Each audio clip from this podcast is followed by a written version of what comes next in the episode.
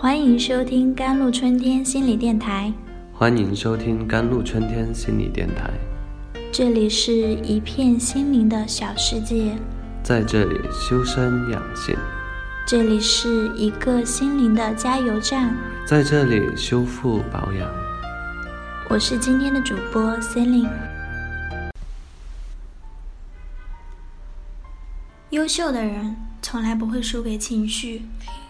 情绪就像《火影忍者》里鸣人体内的九尾狐，在面对强大敌人时，它会提高你生理兴奋，引爆你内心的小宇宙，给你源源不断的力量去克服困难。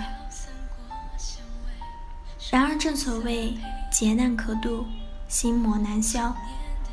高度敏感的现代人在修改情绪的原始运行机制上，有很长的路要走。就像九尾狐一样，他们有时会被情绪抽干力量，有时又会被情绪夺取了意识。越是在逆境中，我们越是需要认识自己的情绪。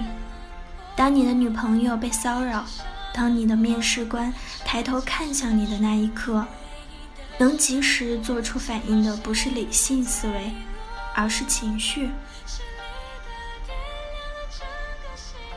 黄沙百战穿金甲，不破楼兰终不还。这里的金甲便是情绪的助燃。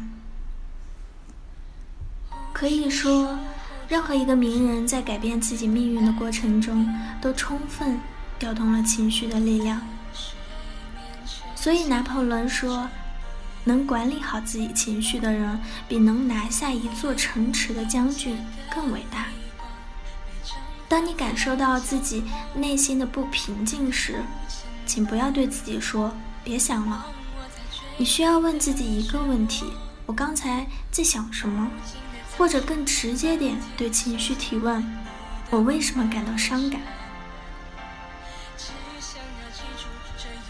接下来你就得分析这个情绪从何而来。你需要使用适当的方法表达情绪，然后去检验情绪对象的真实性。之后你会发现，多数情况下，我们把事情想象的太糟糕了。童年死党小马过生日没请我，我很难过。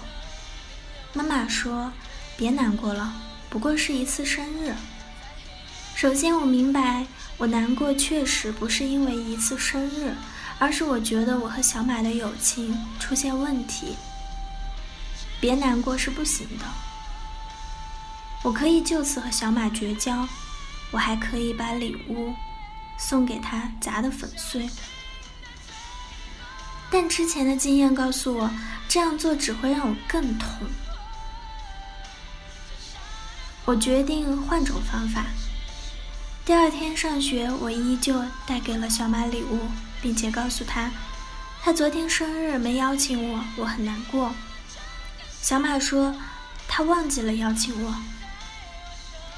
我姑且相信这个理由吧。当然，我对他的下次生日就没那么期待了。不过，在这个过程中，我发现我的情绪我做主。如果我再次接到小马的邀请，我依旧可以拿出我的热情。如果事情没有我们想象那么好，我也可以把这份热情转移给别人。一个优秀的人，任何时候都不应该做自己情绪的奴隶，不应该使一切行动都受制于自己的情绪，而应该反过来让情绪借给我们力量。无论境况多么糟糕，我们都需要用情绪的光芒照亮我们的环境，把自己从黑暗中拯救出来。好了，以上就是今天的节目内容了。咨询请加微信 jlct 幺零零幺，或者关注微信公众号“甘露春天微课堂”，收听更多内容。感谢您的收听。我是森林，我们下一期节目再见。